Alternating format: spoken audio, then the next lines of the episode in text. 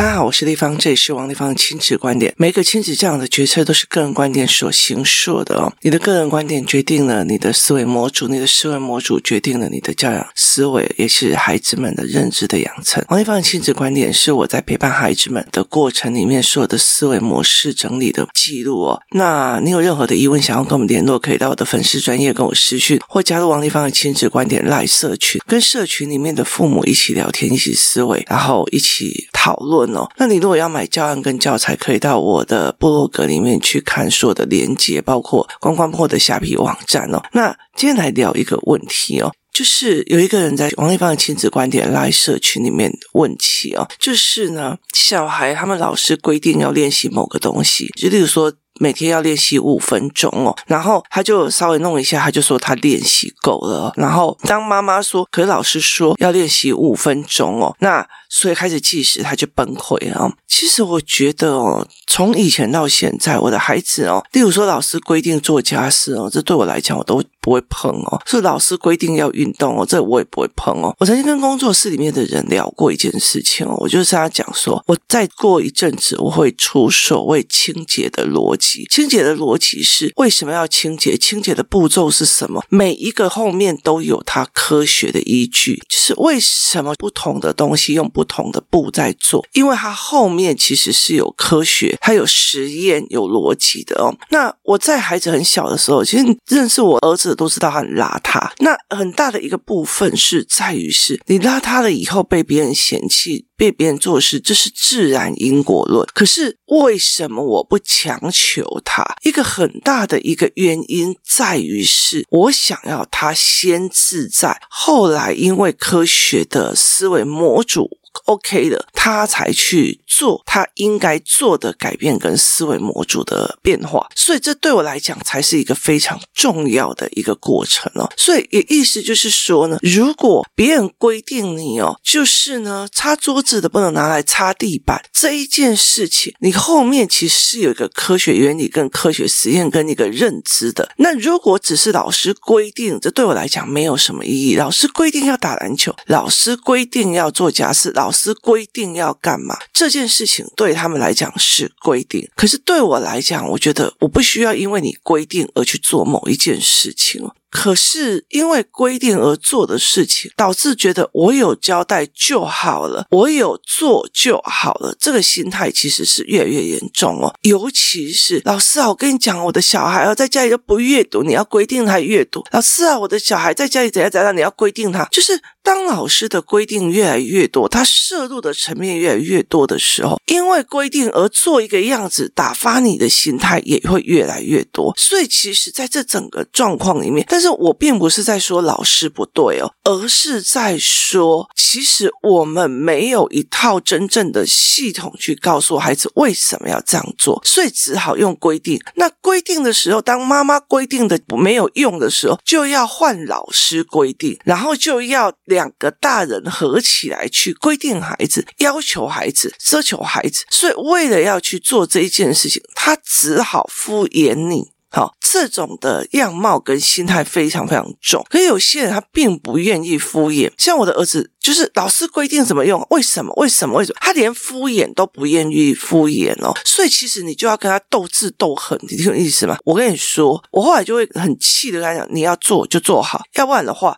我说你要知道原因，我可以事后告诉你。可是你现在现照这件事情做，那没有心服口服，他是不会做。可是他也拿这个当令牌，问我不要做啊，因为我还没有心服口服。所以其实孩子哦，你跟他在一起，永远都在斗智斗勇，你知道吗？所以他永远都是一个斗智斗勇的一个状况。我儿子常常会讲啊，这一局我又输我妈了，哈啊，这一局我讲话讲。不过，在这个整个逻辑底下是这样子的思维的哦，所以你怎么去看这件事情，它是一个非常重要的要件。那很多的人，他其实就是应付。我其实，在教案教材班或者是在实体课，其实我会把很多的这样子的概念去弄出来哦。例如说，台湾现在有很多的规定，例如说规定老师规定回家要做家事，所以你还要规定，那你做的哪些家事要写？老师规定家里回家要运动，然后所以你要写，然后甚至有些老师规定，你今天要在学校跳绳跳几百下才可以下课，就是。它就是一连串的规定，所以越规定到最后，因为太复杂、太细节，而且不知道为什么，所以导致很多人的敷衍。那很多人的敷衍的状况是这样子哦。那其实对我来讲，我之前会做的一个方式是去让孩子们看懂，其实你的敷衍大家都看得出来，就是你的敷衍大家都看得出来。我觉得在人生当中其实是非常非常有趣的，就是包括到我的实体班的活动员班，我会教他们去整个判断。就是呢，有很多的父母在问问题或聊的时候，我让他们判断这件事情，他是跟小孩站在同一个阵线，还是非同一个阵线。就是他们会很清楚的去看清楚，父母讲这一句话，真的是为了小孩的困扰而痛苦，还是一个丢包的语言。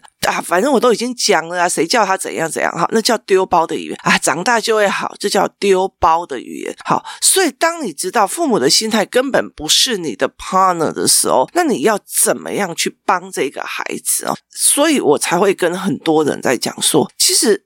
我们在听，也听得出来你在丢包，你在甩锅嘛？你没有想要把这一件事情跟别的孩子同一个战线，虽然你觉得你有，可是事实上是没有的，只是别人要不要跟你讲而已。在很多的事情里面，你是自私自利的，你是斤斤计较的，你是计算用尽心计的，你是想要跟人家抢的。我觉得很多人在旁边都看得出来，只是你自己不知道。全世界都看出来了，这这东西很多。当你人看多了，你就会慢慢的、很快的去把这件事情做一个分类。我没有说这件事情不好，而是在这就是人他生活里面所养出来的样貌，只是后来被看破了而已哦。所以早期我在面临孩子随随便便的这一件事情的时候，我会让他看非常多的影片，或者是我带他去很多的地方，例如。说好，现在如果学校有运动会，学校有体表会，好，你去看的时候，在做大会操的时候，那个拍影片拍下来，我问你，哪一个人从制高点去看这些小朋友在拍影片？你看得出来，有些人只是做一个动作而已，有些人是认认真真的每一个动作扎扎实实的。到位，这很重要的一件事情哦。所以，例如说好了，台湾的孩子哦，我觉得台湾的孩子，例如说他们在跳舞蹈，好，甚至他们在上课上舞蹈，甚至他们在做毕业的所谓的 MV 的制作。那我常常会把台湾的。跟例如说日本的，然后把它放在一起看，就是两个对照看。其实孩子很清楚的一件事情哦，你知道吗？所有的动作，每一个动作出去干净利落有力，跟有动作出去就好了，你马上可以看得清楚那个心态跟那种思维。所以其实我一刚开始常会让我的孩子看这些，那他们其实很清楚的知道，我的偷鸡摸狗，我的推包，我的随随便便，谁都看得出来，只是他们不讲而已。我的丢包，我的自私自利，我的随随便便，我的有动就好，大家都看得出来。一刚开始我会用这样子的角度去用，可是我后来越来越觉得不对劲，这件事情是不对的。为什么？因为他在整个的教育制里面，他是不对的。我今天不知道为什么要做家事，你告诉我，我们是一家人，要有责任感，要有清洁的思维，要有大家在呃共同维护环境的思维。我告诉你，每一个孩子都会跟你讲说，为什么要打扫？因为我们要爱护环境。你说环境是什么？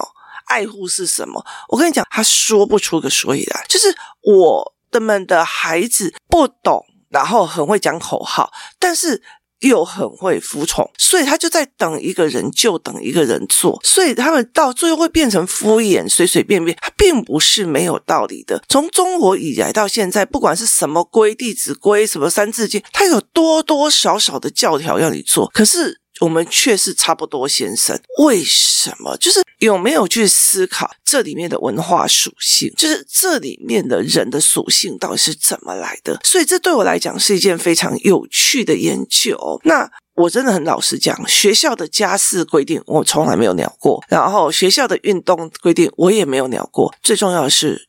阅读收集，我完全不碰，我完全没有碰学校的阅读收集哦。为什么你知道吗？因为呢，我读了几本书，我读了怎么书，老师还要知道你有没有读过，所以还要再考你哦。可是你自己知道吗？冲量不冲深是一个非常可怕的一件事情。所谓的冲量不冲深，就是我今天看了十本，但是里面讲什么不深？为什么？因为每一本都类绘本。冲量不冲深是一个你在拼。我今天阅读小达人几百本的一个非常可怕的重要。我囫囵听了，我大概知道意思，只要讲给老师听就好，而不是我真的说。哎，我跟你说，我昨天哦看了一个那极短篇的小说，哇塞，那个布局让我觉得很夸张，哎，真的很夸张，哎。然后他们就问为什么？我说因为我一直在想为什么作者会这样子安排哦。然后他们。就为什么你为什么会讲这件事情？我说对，他的故事起头呢，是一个人他已经死了，然后变成孤魂野鬼，然后一直留在她老公的身边，然后一直看着她老公。然后呢，因为她是怎么死的？是因为她老公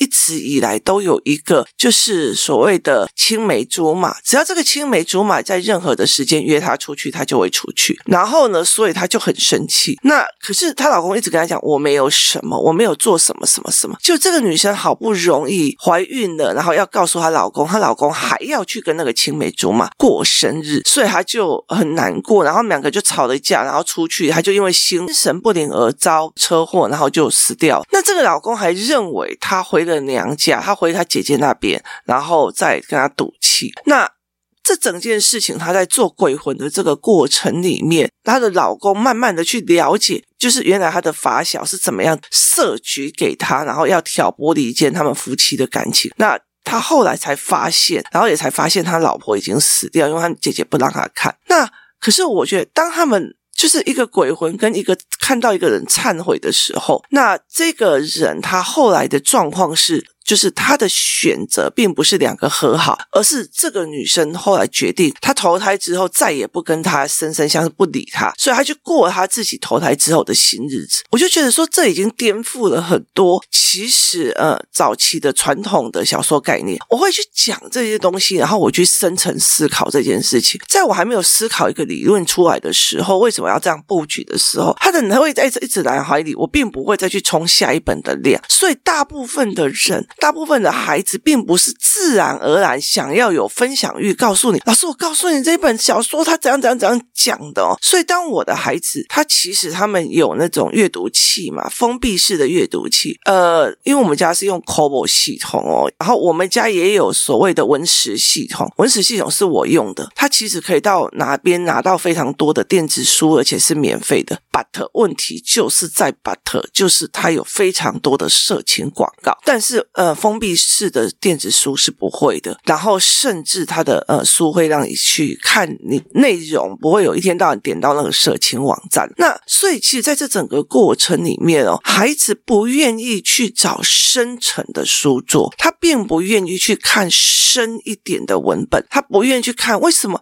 因为我冲的是量。其实，在阅读的社团里面，也大部分都这样哦。我这一整年看了什么书？哇，摆起来三百本、两百本，因为看内容对我来讲都并不是思维性思考的书，有时候就是一些小品或干嘛。对我来讲，就会觉得说，哎，他其实在冲的是一个量。所以在这整个整个规定，规定越来越多，越不告诉你在干什么。老师是因为家长要求而规定，然后家长去要求小孩是告诉他，因为老师规定，所以导致反正你们规定了，我又不知道为什么要做，反正就是有做有好就好。所以其实是我们给他们一种限。制去做，没有说好。我今天要教你怎么用抹布，它后面是有一个科学思维，是有个逻辑思维，它有一个自然因果论，它有个自然因果论。像我的儿子想要去甄选海外的校际交流的时候，他就早上起来的时候就跟我讲：“妈妈，我今天要去面试哦。”然后我就看着他穿着睡裤要出门哦，就是比较休闲的裤。我说：“你确定你穿成这样子，你会得到你要的吗？那你最好去到那边的时候还习惯脱。”因为我们家呃不太会脚散热，然后我就说，那你如果这样子去，你觉得你上的可能性有多大？他马上回去换一件衣服，这个叫自然因果论哦。所以其实我在早期的时候遇到孩子的敷衍的状况，我会去让他知道，其实你所有的敷衍、你的偷懒，其实别人都看得到。可是越到后面，我去思考这个敷衍是怎么来的，为什么他们的这样子来，他们为什么会这样认知？反正我就打发你们就好了，反正还不是一堆大人的规定。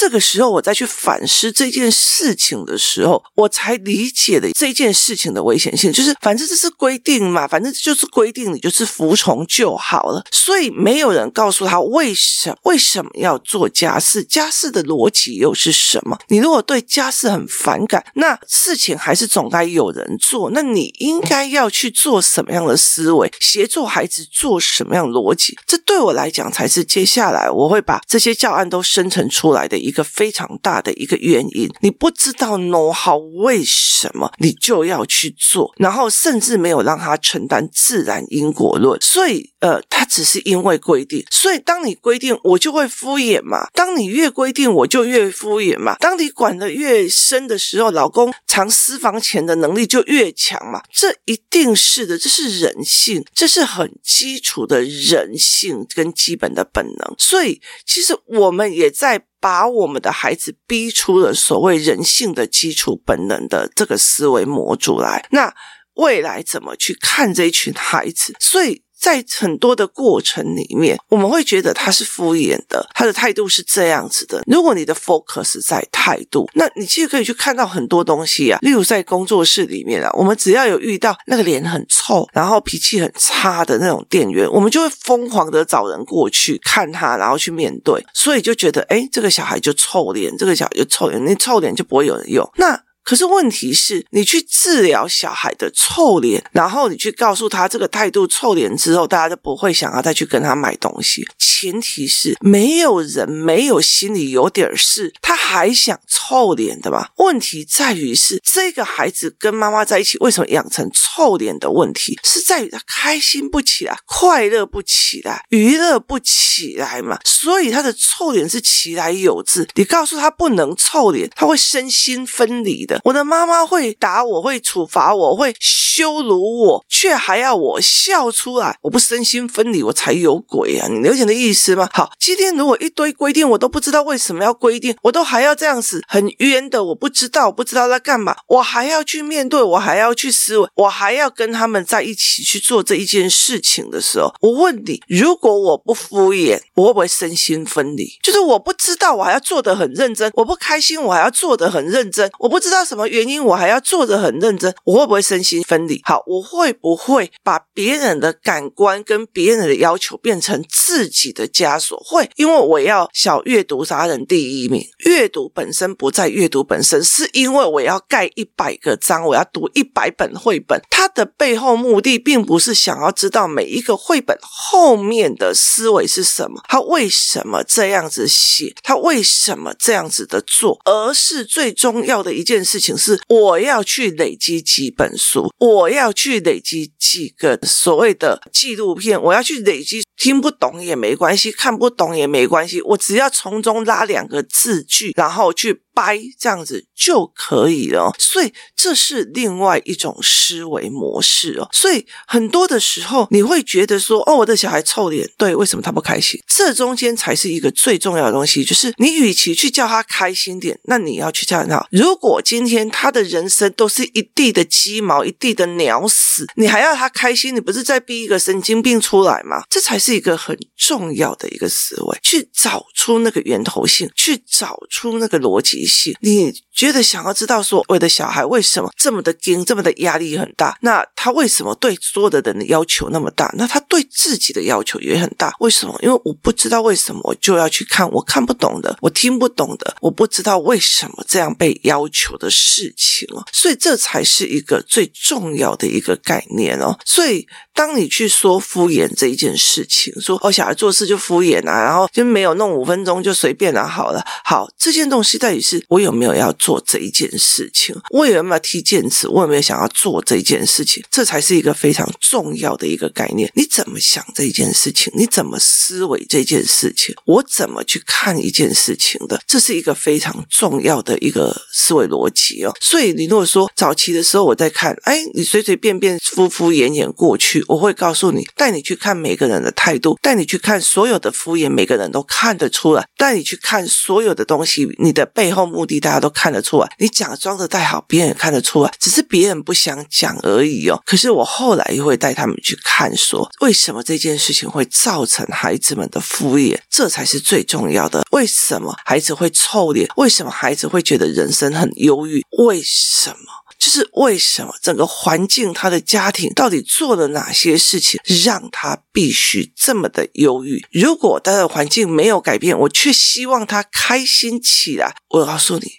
它叫做人格分裂症哦，所以这完全没有办法的哦。如果老师没有告诉他为什么要做这件事情，没有告诉他整个状况的原因，他其实练习的概念也不懂。好，他甚至觉得这是一个无聊的运动，不值得去做的东西。好，我却被逼着要去做，那他所产生的敷衍跟态度跟思维也是非常有可能去做出来的。那是他的求生方式哦，那也是应该的，所以在很多的过程里面，为什么我这么辛苦的去一直做教案，去做教案？很大的一个原因就是开始调整他们的思维模式跟思维逻辑，这样慢慢的我才有办法帮助这一群孩子去做出来他们要的一个东西哦。所以，当你觉得孩子敷衍，当你觉得孩子怎么样的时候，其实有很多的东西是因为在于规定的本身，他是不是觉得合理？如果我今天啊，我规定老公一定每天要讲一百次我爱你哦，那他到最后会。越来越敷衍，因为他并不是从内心出来的哦。那其实有很多的人也是这样啊。我们每天要称赞小孩二十个，所以你真是随便掰一个什么东西都要称赞小孩哦。别人看不出来你的敷衍吗？你的孩子看不出来你的敷衍吗？看得出来啊，